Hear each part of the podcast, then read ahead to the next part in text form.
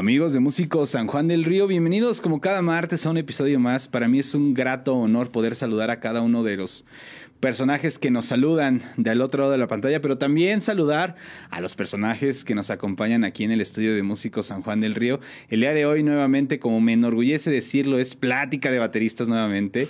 El día de hoy me complace presentar también a uno de los nuevos talentos, a una de las nuevas generaciones justamente que está empujando la línea de la música aquí en el municipio muy fuerte y muy importante.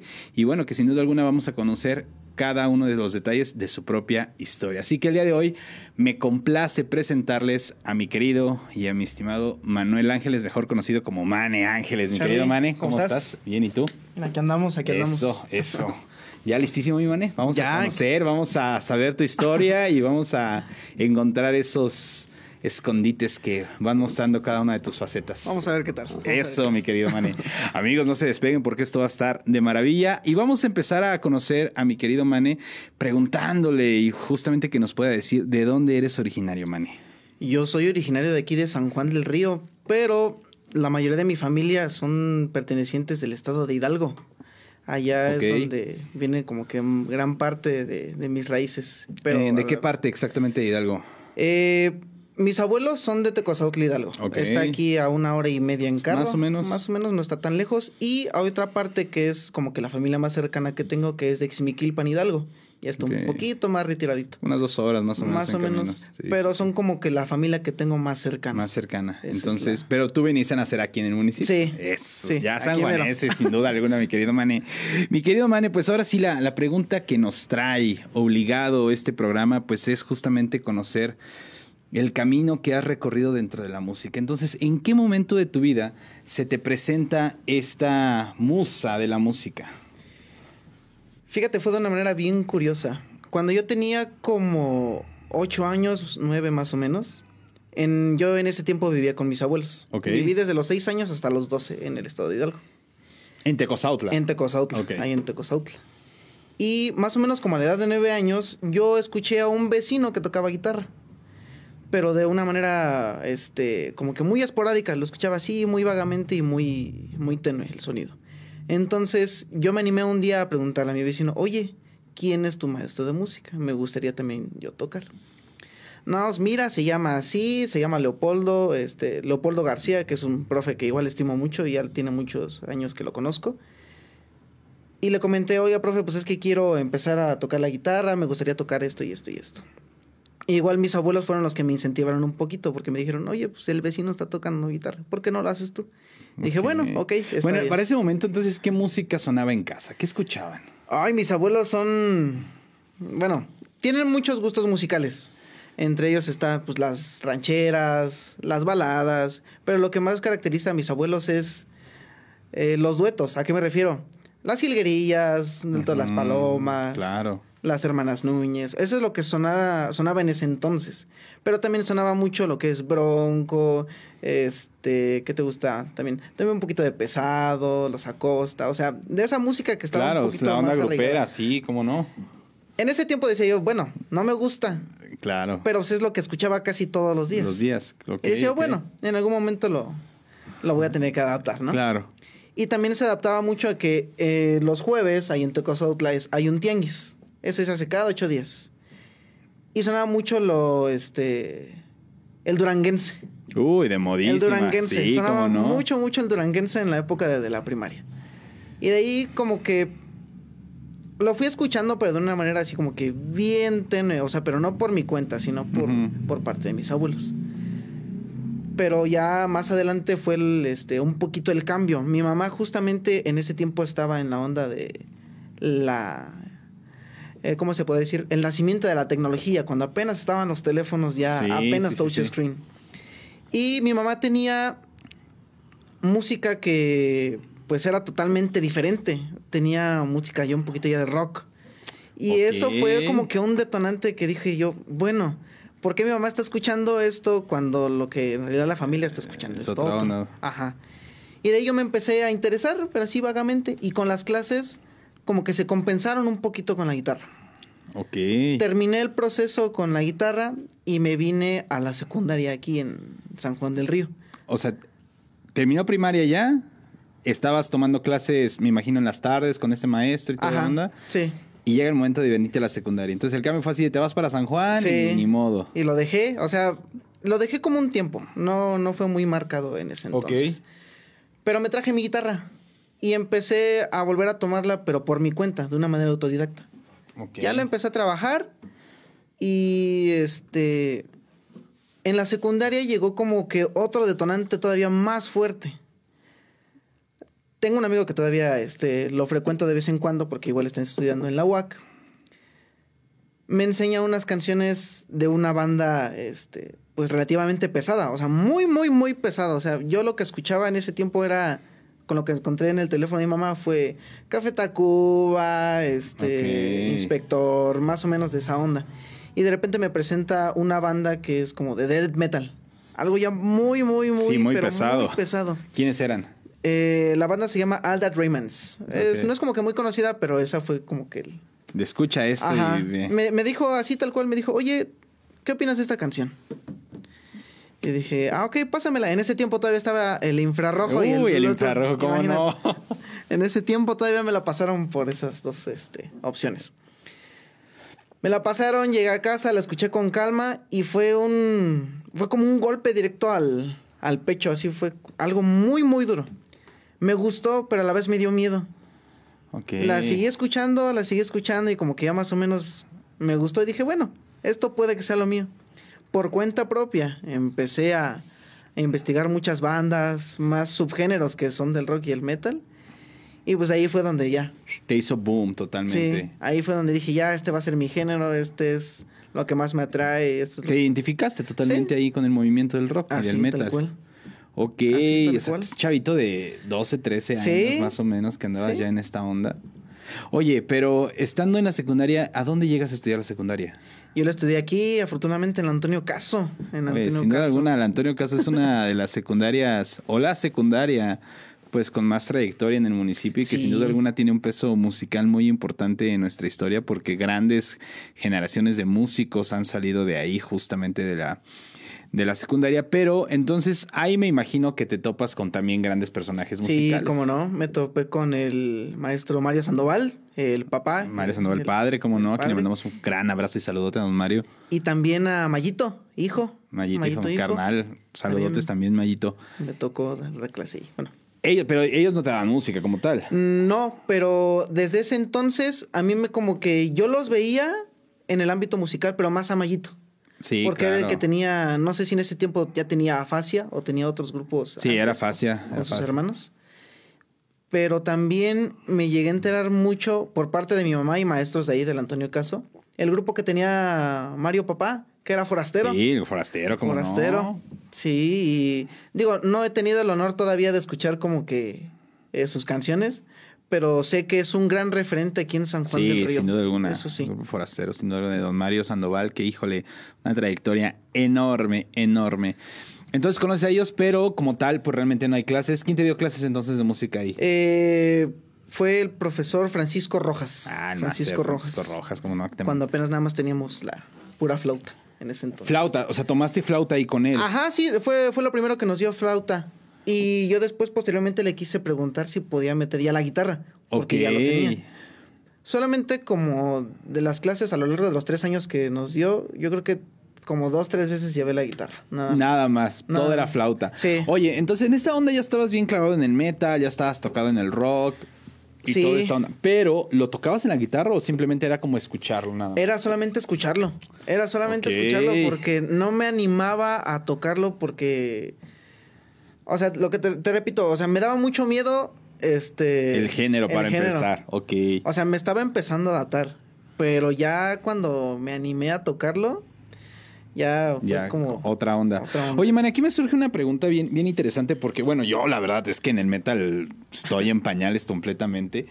Pero es, es, justamente los que han venido que tocan metal, quien ya tuvo mi querido Juan Mondra, que ya estuvo por aquí, mi querido Placa también, o sea. Oh, sí, sí, sí. O sea, grandes referentes del metal aquí en San Juan del Río, pues comentan esta parte de que, o sea, no, me atrevo a decirlo, no cualquiera es así como que tan fácil digerir el metal.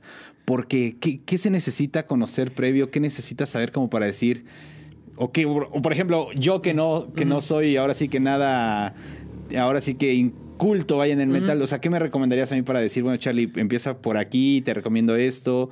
Pues a los que nos están viendo, pues también de que se quieran animar, porque, el, perdón que te interrumpa, ahorita vamos, mi estimado Mane, porque pues también a veces está como muy condicionado socialmente el metal, ¿no? Sí, esta muchísimo. Entonces, pues platícanos un poquito, Mane.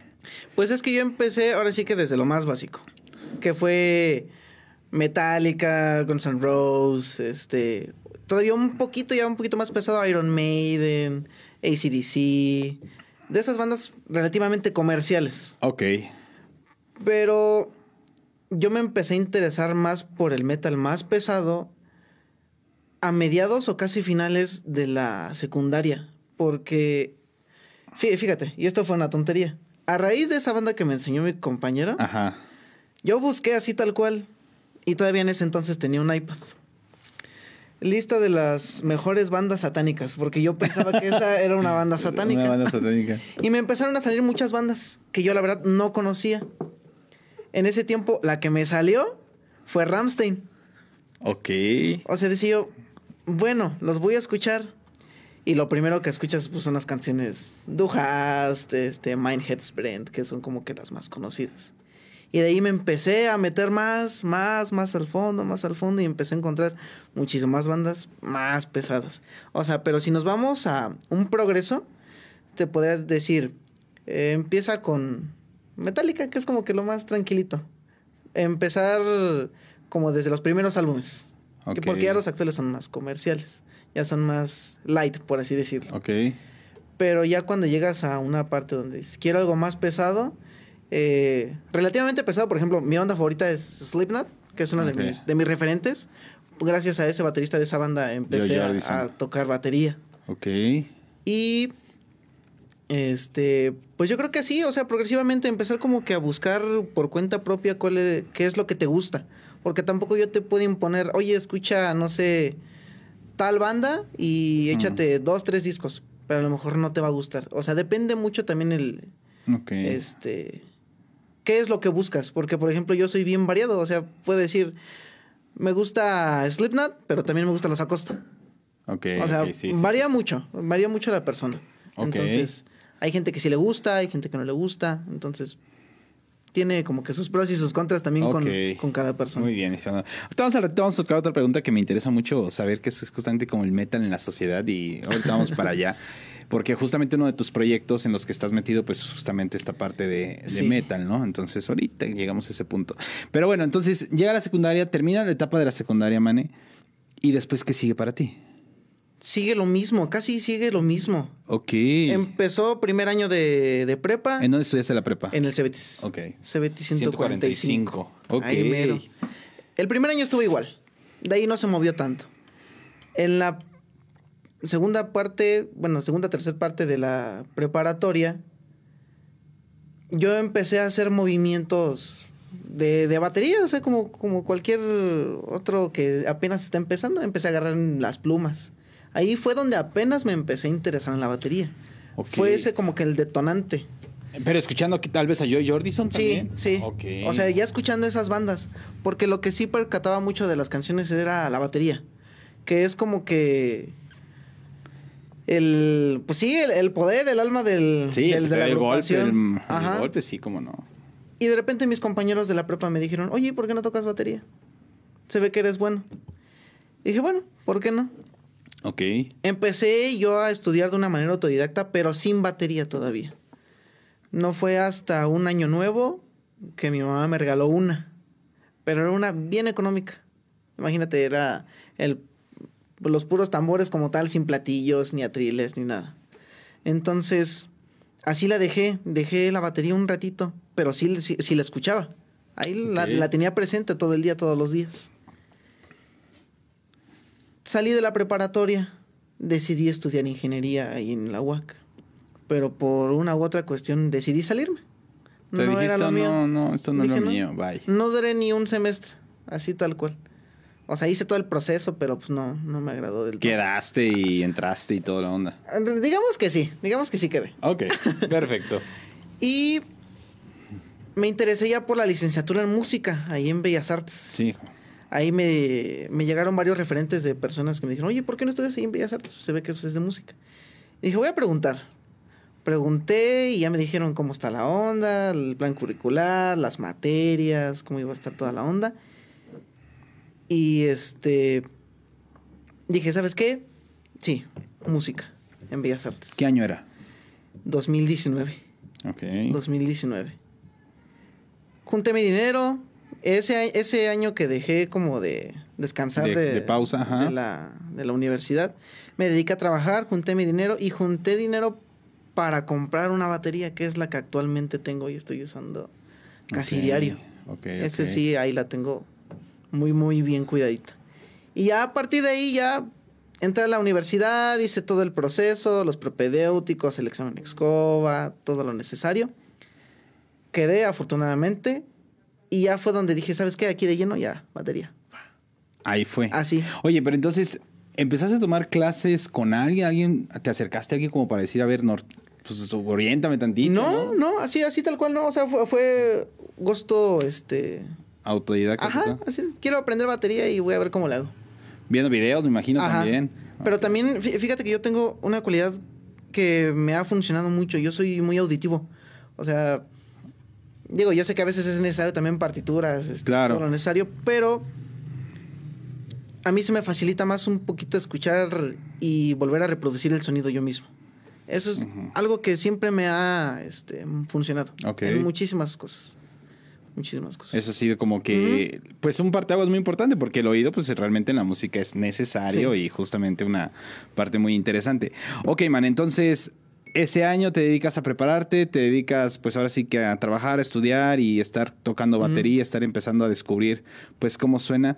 Y cuando ingresas a la carrera, cuando ingresas a la licenciatura, pues ¿qué sucede en ti? ¿Qué, ¿Qué, empiezas a ver? ¿Qué notaste? ¿Fue un cambio? ¿Fue un golpe? Sí, fue un cambio totalmente porque ya era pues ya de una manera música académica, o sea, ya era totalmente diferente a lo que yo hacía de una manera autodidacta. O sea, ya era un mundo completamente nuevo, ver, ver y conocer personas y gente que sí estaba relativamente preparada para el ámbito musical. Y pues dije yo, sí, sí ellos pueden, ¿por qué yo no? Claro. Entonces fui adquiriendo como que estos conocimientos extraídos de mucha gente que yo veía y que me importaba mucho. Agarraba como que en algunas cuestiones de profes también la técnica, la manera en la que se expresaban mediante la música. Pero ¿qué crees? Pasó la pandemia ese fue un factor que a muchos nos tumbó. Ok. Pero en cuestión musical, digamos que a mí me benefició bastante. Porque yo he vivido aquí a partir de la secundaria en San Juan. De aquí no me he movido nunca. En la pandemia yo me moví con mis abuelos allá a Tecozautla Hidalgo. Me llevé mi batería, me llevé mis platillos, mis atriles, todo lo necesario. Y cuando estaba allá, o sea, sí le dedicaba unas cuatro horas, cinco, cuando acá en San Juan le dedicaba unas dos, una, lo mucho. Entonces, la pandemia a mí me ayudó, pero bastante en el ámbito musical. O sea, pues, justamente para dedicarte a estudiar tu instrumento. Y mejoré, bueno, personalmente creo yo que sí mejoré bastante, porque grababa videos de cuando empezaba y cómo iba mejorando. Y sí, la verdad, la verdad es que sí, o sea, yo personalmente sí veo que sí he mejorado y mucha gente me lo ha dicho es que vas por buen camino, es que si tienes este como que el conocimiento de tu instrumento, pero pues, obviamente me falta muchísimo por conocer. Claro. igual tú eres un poquito, este, digámoslo así, ignorante en el metal, pero yo también soy un, totalmente ignorante en la cuestión del norteño. Yo entiendo pues, que el norteño es uno de los géneros igual más difíciles. Pues mira, yo, yo, yo siempre lo digo, todos los géneros tienen lo suyo porque a veces como músicos pues tendemos como a siempre a conocer como la embarradita, ¿no? De, de todos los géneros y decir, bueno, pues mm, sé cómo a lo mejor dar una base, hablando baterísticamente podemos hablarlo, eh, pues dar una base, ¿no? Por ejemplo, de rock, una base como de metal, pero siempre lo he dicho que justamente ya cuando te decides como que ese va a ser mi camino, sabes que tienes que meterte... Un clavado ahora sí a la, a la alberca honda y, y empezar desde lo de hasta abajo, ¿no? Y empezar justamente a estudiar bateristas, a ver el toque, que ver cómo esto, por qué le pega así, esto, por qué variantes de los ritmos, de por qué el death metal se toca así, por qué el, speed metal se toca así, por qué el, doom es una... Entonces, todo esto es como el norteño, no te voy a decir pues, estilo Monterrey, estilo Chihuahua, estilo Texas, o sea, hay una variante así enorme, pero siempre lo he dicho, cuando ya le das al clavo, pues sí, hay que, hay que meterse, hay que estudiarle, porque si no, está cañón, ¿no? Sí, me, me, pasó justamente hace como dos semanas que me dice un amigo, oye, es que necesitan baterista. Y dije, bueno, pero ¿para qué lo ocupas? Y me dice, es que nos salió un evento un sábado, pero es de norteño. Y dije, ay, ¿me la aventaré o no me la aventaré? Ajá. Y dije yo, bueno, si me la aviento, pues obviamente necesito dedicarle el tiempo necesario para poder sacar las canciones. Digo, yo a lo mejor, a lo mejor no eran canciones muy, mm, muy exigentes baterísticamente. Claro. eran, este, canciones relativamente fácil, pero tiene su chiste también. Sí, sí, claro. Tiene totalmente su chiste, pero desafortunadamente se, se canceló ese evento y ya no pude. Y ya no, ya, este, ya no debutaste en el norteño. No, no. y, fíjate, mi familia me estuvo alentando en ese ámbito. Me dicen, ah, ya vas a tocar en un norteño. Porque siempre me ven con las canciones de rock y de metal. Y digo, no es mucho de su agrado, pero cuando vieron que me iba a meter a un norteño nada más. No, pues así de, órale, qué chido. Me dijeron, no, pues aviéntate, no pasa nada. Ah, pues ahí vamos a invitar a los grupos norteños a que inviten a Mane justamente a debutar también. Porque también es justamente, es una parte muy padre. Cuando a un músico se le presenta un reto musical nuevo, dices, órale, ¿no? Sí. Hay que, de ahí es un conocimiento más, más que grande. Mi querido Mane, eh, entonces la pandemia vino a beneficiarte completamente. Te decidiste ir a, a, Tecozautla, decidiste empezar a estar allá. Estuviste aquí prácticamente, ¿qué? Como un semestre presencial y después vino la pandemia. Mm, sí, no, no, fueron dos semestres porque fue a inicios de tercer semestre, fue en el 2020. Ok. Fue en el 2020 como tal. Y fue, fue en marzo, justamente fue en marzo.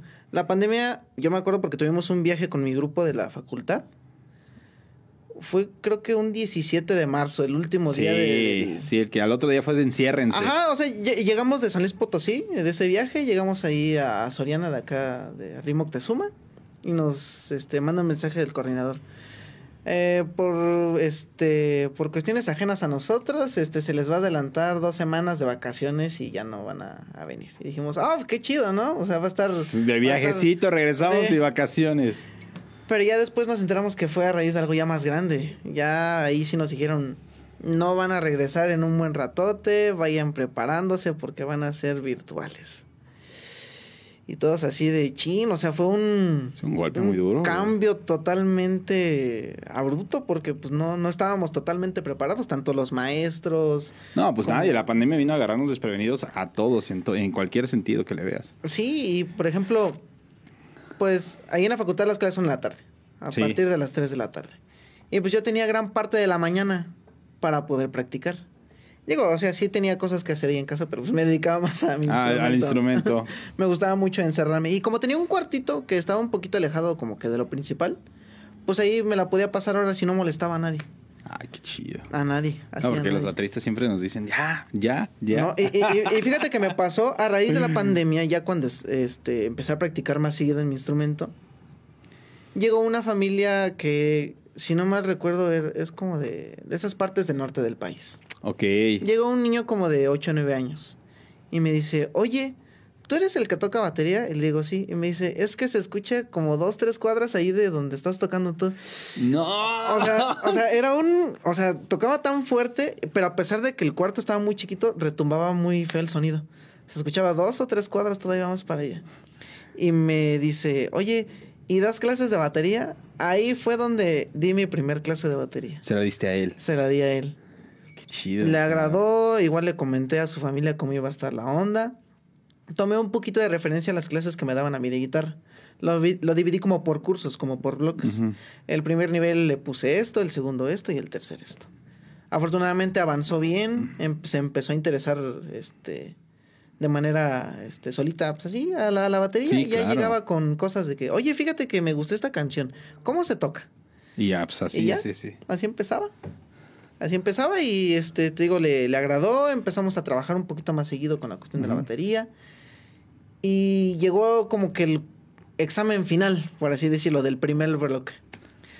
Él escogió su canción, se presentó ante su familia, que nada más eran como seis integrantes. ahí en su casa, una batería chiquita. Ajá. Empezó a tocar el solito y empezó a, a decir cosas que él aprendió solo también, que no solamente le enseñé yo. O sea, él empezó a decir, chido. es que miren, familia, esto se llama así, esto se llama así, las medidas son estas, son estas y son estas. Ah", o sea, está, está bien, o sea, de que se interesó ya poquito a poquito, este, pues en la, en la batería y ahí se quedó y siguió practicando. Ahorita lo sigo viendo todavía de vez en cuando cuando voy a Hidalgo, pero siempre me dice, es que se compró un tapete. Y me dice, ah, no, pues es que este, le ando dando la batería electrónica y ahí ando todos los días. Qué chido. Y ahí está, ahí está. No le he visto tocar como tal, pero pues ahí. Pero mira, sin duda alguna fuiste un partaguas para la vida de ese pequeñito y, y, eso sin duda alguna yo creo que es algo maravilloso. Pero mi querido Mane, ya la gente te quiere ver en acción. ya es momento de que pues ahora sí podamos ver tu talento. ¿Y qué onda? ¿Nos vamos con videito? Claro que sí. Órale. Amigos, no se despeguen porque esto está de maravilla aquí con mi querido Mane Ángeles y ahorita regresamos para todos ustedes.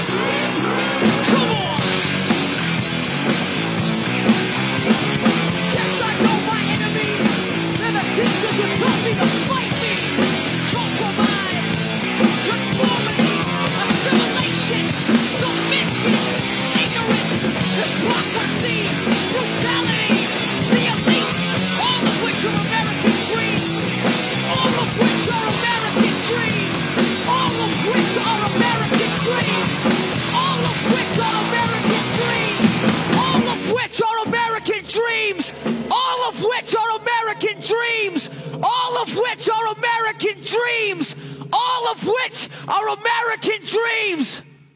Amigos de Músicos San Juan del Río, pues regresamos con mi querido Mane Ángeles. ¿Y qué podemos decir? Talento puro lo que tiene mi querido Mane. Muchas gracias por compartirnos, mi Mane. Muchas gracias. Bueno, Mane, ya platicamos pues la onda de, de decidiste estudiar música, estás pues ya con esta parte como de la docencia, pero pues también tienes tu parte como músico activo, como músico dentro de proyectos musicales. ¿Cómo fue? ¿Cómo fue este primer acercamiento pues ya a un proyecto musical ya en forma? ¿Con quiénes fue? Estábamos, creo que en tercer semestre, justamente cuando empezó la pandemia. Pero este grupo de tres amigos ya lo tenían relativamente armado. ¿Quiénes eran? Era Ediberto Tomás, que actualmente fue el que ganó el FOPER ahorita. Sí, cómo no. Este, Me quedó Tomás. Ahí en la facultad. Luis Eduardo, un gran guitarrista. Igual. Ya también estuvo por aquí. Y Rubén, creo que ya no, este, ya no se dedicó totalmente a la música, pero él fue un. Rubén de Jesús. Rubén de Jesús fue un factor bien importante en la banda. Entonces nada más éramos nosotros cuatro. Empezamos con un nombre bien raro que dijimos, bueno, no pasa nada. Nadie no, no creo que nadie nos conozca así, ¿no? ¿Cuál era? Era Melt Rose, pero nos empezaban a hacer burla. Melt Rose. Melt Rose, así se llamaba la primera banda que tuve con ellos. Pero no nos gustó y dijimos, vamos a cambiarlo. Y ahí fue cuando agarramos el nombre de Thunder Roads. Esa fue la primera banda relativamente eh, académica que tuvimos dentro de la escuela. De la escuela. Oye, ¿quién propuso el nombre? Ay, no me acuerdo. Ese sí fue. Creo que fue entre Eddie y yo. Porque nos empezaron a comprar mucho con los Thundercats. Ya muchos ah, nos empezaron a, a, ubicar por ese, por ese apodo. Pero creo que fue entre Eddie y yo. Estábamos en un ensayo y dijimos, oh, suena bien esto y eso fue, justamente lo que los bautizó. Ahí lo, okay, lo dejamos como los Thunder Como los Thunder Roads. Ok, bueno, pero entonces la banda, fíjate, o sea, tienes un parteaguas bien importante porque es pandemia, o fue pandemia. Empezar un proyecto, pues sabemos de que relativamente no es nada, no es nada sencillo. Y luego, si le sumas una pandemia, pues ves una labor muy titánica. ¿Cómo empezó a ser el camino de la banda? ¿Con qué empezaron? ¿Con qué se empezaron a topar? ¿Retos? ¿No hubo retos? ¿Fue más fácil? Mm, pues es que tenía sus pros y sus contras, porque en ese tiempo, o sea, sí tenemos buen nivel. O sea, todos actualmente sí tenemos el nivel como para hacer una banda. La desventaja que yo tenía era que, pues como estaba en Hidalgo, todos eran acá de San Juan. Menos Ediberto, que él es el que está en Tequis. Punto medio. Ahí sí, o sea, e-, era un choque bien, bien raro porque, pues, o sea, otros vienen de San Juan, yo tenía que ir para allá, o sea, era bien... Se veían en Tequis. Ah, nos veíamos en Tequis. Tequis en Tequis fue como que el, punto de, reunión.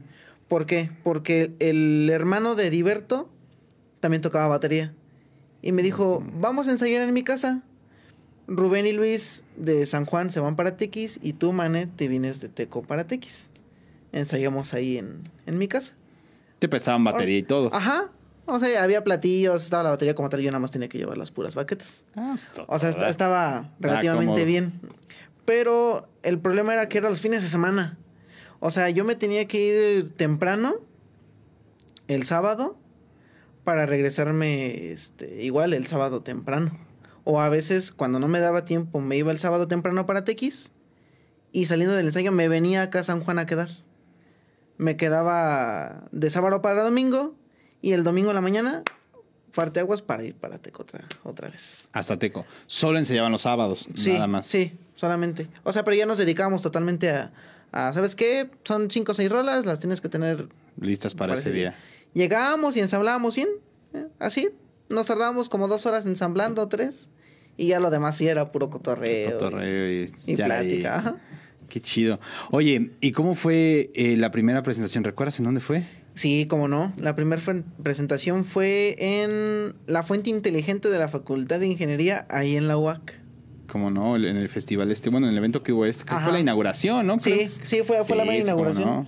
Nos comentó el coordinador José Luis, aquí le mando un saludo. Saludotes. Este, nos dijo, oigan, este, van a hacer la inauguración de la fuente este, inteligente y pues queremos que toquen. Dijimos, órale va.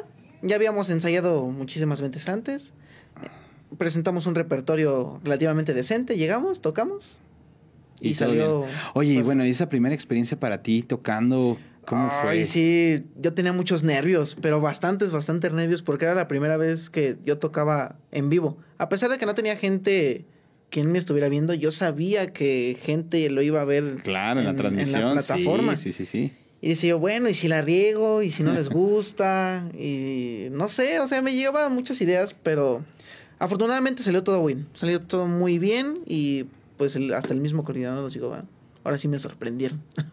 Muy bien. Sí, esa fue la primera. Y de ahí, bueno, empezó el caminar de Thunder Road. Ajá, ahí empezamos este ya a generar más repertorio, empezamos a buscar esta onda de dónde podemos tocar, a qué este eh, a quién podemos invitar también para que pudiera tocar con nosotros. Y nos empezamos a mover, nos empezamos a mover. Pero la mayoría de, las, de los eventos que teníamos sí eran este, casi dentro de la escuela. Ok, propios eventos de la facultad. Sí, sí, me recuerdo, pues el Festival del Día del Músico también ahí hubo la oportunidad de que Thunders grabara y toda la onda. Oye, mi querido Manny, bueno, ¿qué repertorio tocaban? Ah, pues era lo clásico, de los enanitos verdes, fíjate, lamento boliviano, música ligera, metimos un poquito de DLD, este, si no me recuerdo, creo que también Café Tacuba. Repertorio de bar, totalmente.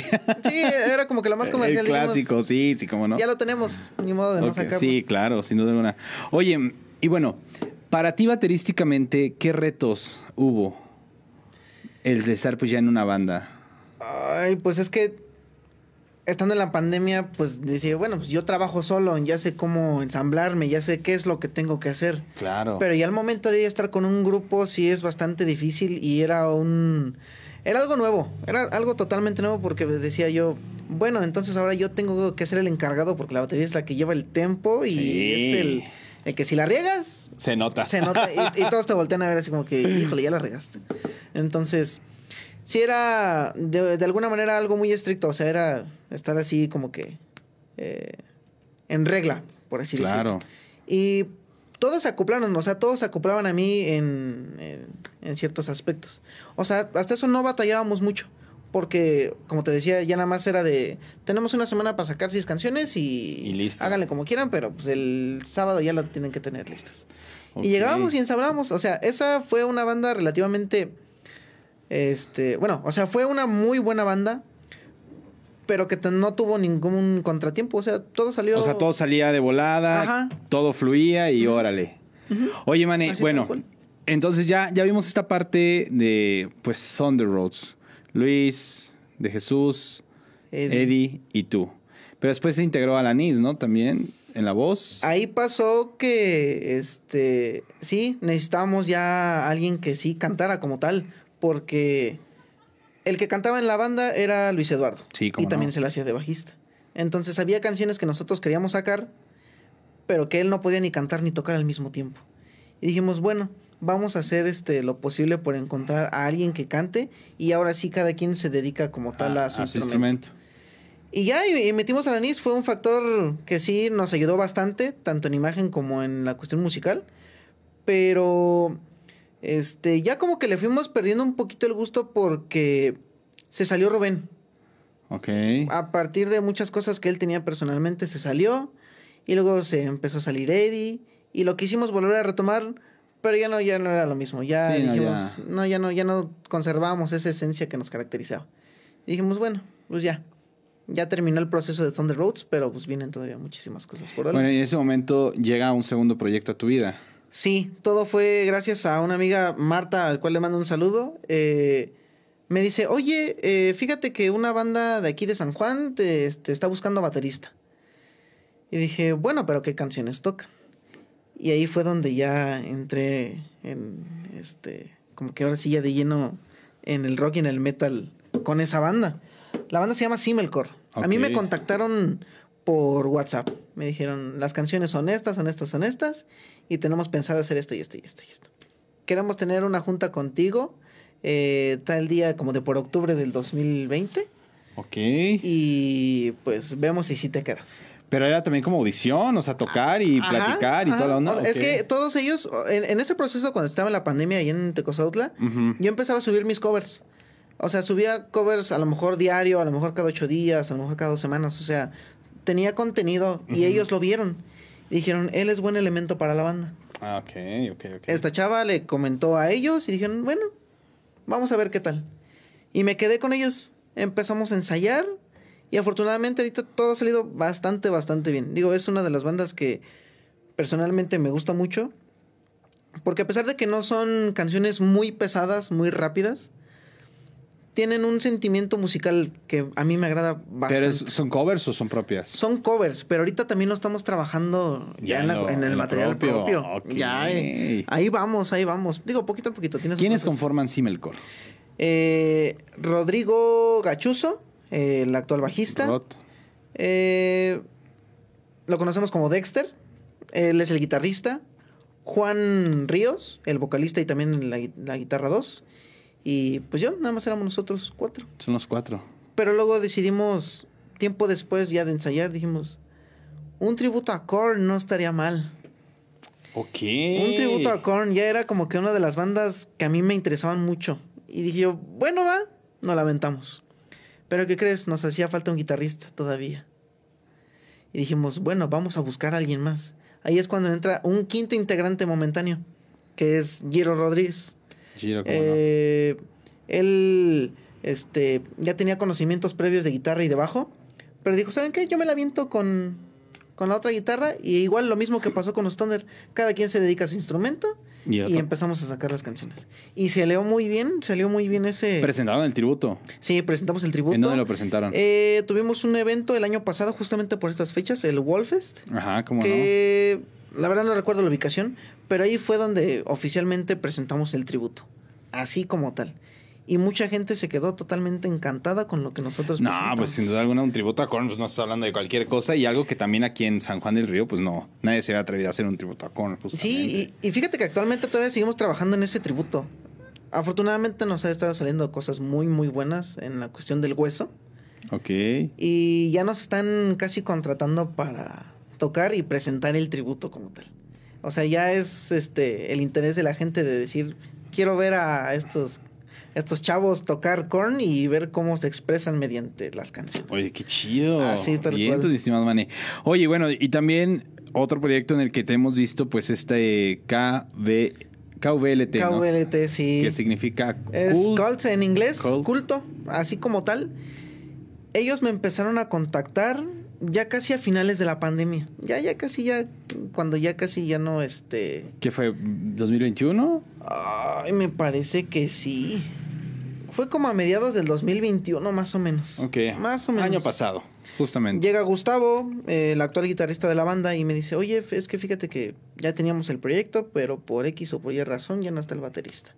Y luego, luego pensamos en ti porque ya te hemos visto tocar con varias este, eh, agrupaciones. Ok.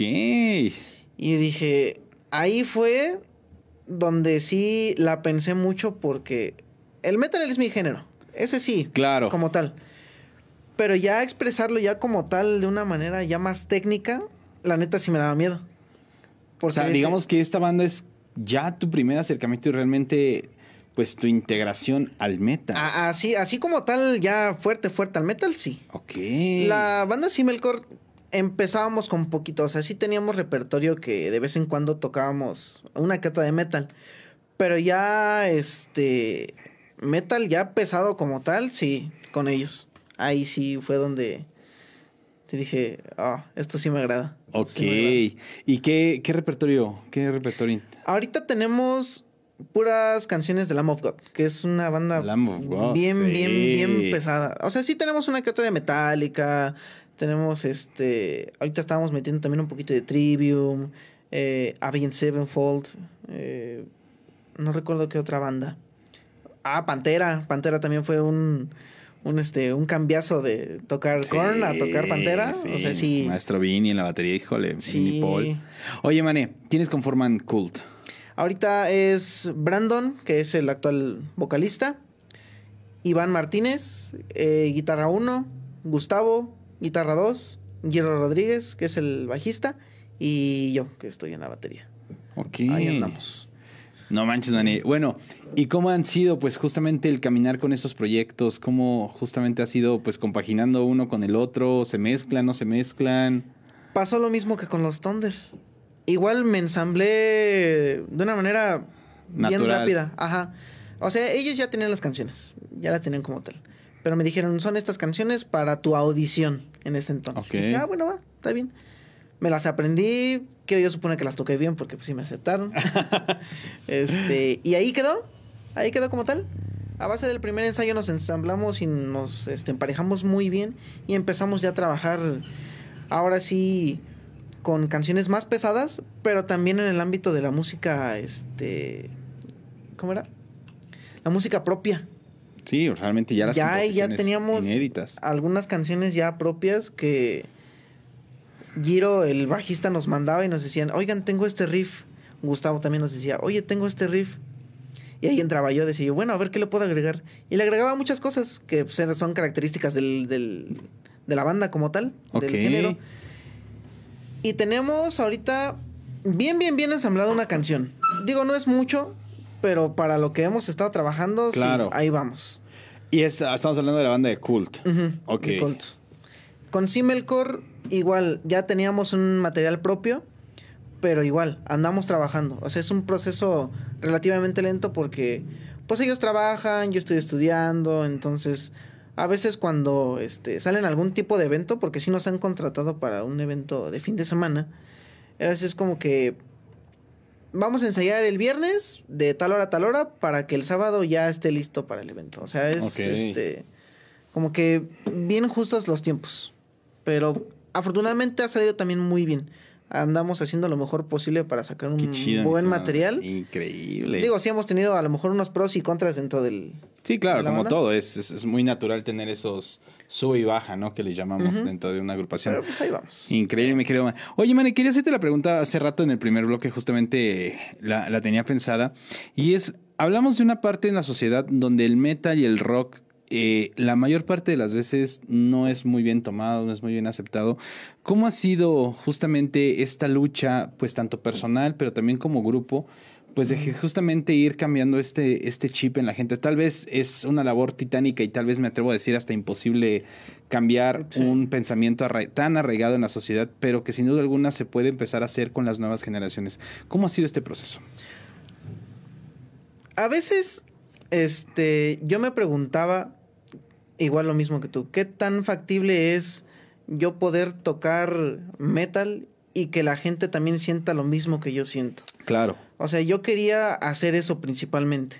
Yo, yo afortunadamente empecé a investigar un poquito de la escena musical aquí en San Juan del Río en la cuestión del metal. Igual conozco muchísimas bandas dentro del ámbito, pero fíjate qué curioso, me salió un video de cómo antes, muchísimos años antes, la gente de aquí de San Juan del Río iba a ver a las bandas de metal. El género que tocaran, del grupo que tocaran, nos iba a ver. Y me tocó ver un video aquí en el Jardín de la Familia, donde actualmente están las estatuas. Ahí donde más o menos se lleva el vacunatón cada año. O digo, el perrotón, no, no me acuerdo cómo se llama ese evento. Lo del muro, creo. Creo que sí. Algo así, creo sí. Que sí. Sí, sí, sí, sí. Pero gente se juntaba ahí a verlos tocar, independientemente de que, digo, fuera una muy buena o una muy mala banda. Pero la gente se animaba. Actualmente no, actualmente sí lo ven algo ya muy estereotipado en la cuestión de del ocultismo, del satanismo, y que lo ven algo como de, pues del diablo como tal. Sí, lo entiendo, hay géneros que sí se dedican de lleno a, a esta cuestión, pero hay algunos que no. Como todo, Ah, obviamente hay quienes sí les gusta y quienes no les gusta. Pero yo lo que quiero hacer entender a la gente con la música que nosotros hacemos y la manera en la que yo me expreso es que todos somos este, capaces y también se puede decir que... Ah, es que, es que no sé cómo explicarlo. Pero lo que quiero hacer es que mucha gente se interese por el metal no es un género bastante pesado, en algunos ámbitos sí, pero no sé, o sea, lo, ven muy estereotipado y no sé si tenga que ver con lo que vivían en sus casas, lo que llegaban a ver mediante redes sociales, lo que llegaron a vivir personalmente. Pero yo, yo desde que empecé en este ámbito musical, en la cuestión ya del metal, no lo veo como algo malo. No lo veo como algo malo, pero Obviamente, te digo, hay quienes sí les gusta y, hay, quienes, no les gusta. Totalmente, mi querido Mane. Oye, Mane, con esta parte es bien interesante porque hace pues ya algunos, me te voy a decir algunas semanas, tal vez días, días para no, no errarle. Por ahí vi que compartiste una foto de una máscara que ahora se, se, acaba de convertir pues en otra parte muy interesante. Le mencionabas un alter ego. ¿Cómo es este proceso, man? Así como tal, yo quería presentar mi contraparte musical. Quería hacer un personaje que se dedicara totalmente a la expresión de la música a la hora de tocarla. Dije, ¿sabes qué? ¿Por qué no hacerlo de una manera un poquito ya más este visual? Ok. Decidí hacer la máscara algo que me representara, representara totalmente a mí. Y dije yo, ¿por qué no hacerlo con una de las bandas con las que estoy actualmente? La empecé a pintar, empecé a hacer diseños, empecé como a preguntar también qué era lo, lo más este lo más apropiado, si les gustaba, no les gustaba. O sea, tuve muchas opiniones acerca de esa máscara. Ok. Y la presenté apenas este 18 de, de septiembre en Public House. En el evento en el San Juan Fest. En el San Juan Fest que organizó Juan Mondragón. Canalito Juan. Un Rifado como siempre, carnal. y yo, ¿sabes qué? Hoy es el día. Ok. Lo empecé a anunciar desde muchos días antes o semanas que ya tenía este personaje que es alter ego, que es otra contraparte de mí. totalmente lo, opuesto a uno. Ajá. Y a mí lo que me pasó cuando yo toqué con esa máscara era que o sea, sí me sentía totalmente diferente, pero ya no me sentía tan apenado que la gente viera mi rostro como tal. Y decía, bueno, aquí ya me voy a explayar, sea como sea. Y ahí salió el ego y ahí anda. Digo, también practico con, con la máscara, también por la cuestión de, de, de que pues, es muy agobiante tocar con máscara. Pero siento que ese personaje en algún momento sí puede dar más todavía. Increíble, ¿no? Pues estaremos bien atentos, mi querido Mane, para esa parte, sin duda alguna. Mi querido Mane, pues ya estamos llegando. No quiero, porque esto se disfruta y la verdad es que es algo maravilloso y grandioso poder tener a, ahora sí que a todos los músicos aquí en, en el estudio, mi querido Mane, pero no me quiero ir sin que antes toda la gente que te vio, toda la gente, pues músicos, personas que estén interesadas en seguir viendo parte de tu carrera, estar atentos a lo que estás haciendo, ¿en qué redes sociales te pueden encontrar? Eh, yo casi tengo las, las ley, que es este Facebook, Instagram y ahorita empecé con Twitter, pero la verdad es que yo al Twitter no le sé nada, nada, es nada. muy complejo esa red. Entonces, en Facebook estoy como Mani Ángeles, estoy en una foto igual con casi con la máscara en, del evento pasado que tuvimos. Ok. Y en Instagram es MXNX616. El 616 es un número muy importante para mí porque ahí va una, historia relativamente cortita. Cuando yo empecé con esta onda del, del, metal, yo veía que mencionaba mucho el 666, que era el número del diablo. Sí, claro. Pero posteriormente fui investigando y resulta que estaba mal traducido en realidad es 616. Entonces yo me quedé con ese número porque dije yo, mucha gente se iba con la finta, quedó muy espantada con ese número de 616, cuando en realidad el número original es 616. Y me lo quedé yo, así me lo quedé como tal. Y cuando estoy presentando material mío, ya presento el número como tal, 616, pero con letras romanas. Ok. Esa ya es otra característica muy... Este, muy propia tuya. Muy propia mía. Ajá. Y pues así se quedó. El 616 es un número que siempre ha estado presente también en muchas cosas. Eh, en cosas que me gustan, en cosas que yo he visto, en cosas que he investigado. No sé si tenga que... Tengo una relación conmigo como tal, pero el el 616 ahí está siempre. Increíble, mi mani. Entonces, así estás en Instagram, Facebook. Y pues nada más, son las que más manejo. En YouTube no, la verdad es que no lo manejo tanto y eh, Nada más, Facebook e Instagram. Increíble. Fabuloso, mi querido Mane. Y bueno, pues más que encantado, mi Mane, de mi parte agradecerte que pues hayas estado aquí en el estudio, contar tu historia. Ya la teníamos ahí platicada, pero por una u otra razón las agendas siempre, son difíciles de cuadrar. Pero mira, ya se hizo, se realizó, mi querido Mane, y pues agradecerte enormemente pues tu venida aquí a Músico San Juan del Río. Gracias a ti por la invitación. Digo, igual, ya, ya lo habíamos gestionado, pero pues, por una u otra cuestión. Pues, siempre las agendas. Bien, entonces, mi Mane, pues qué gusto tenerte por aquí. Gracias. Amigos, de Músicos San Juan del Río, gracias por acompañarnos un martes más. Ya lo saben que nos veremos la siguiente semana a la misma hora por el mismo canal con un nuevo invitado por aquí. Nos vemos.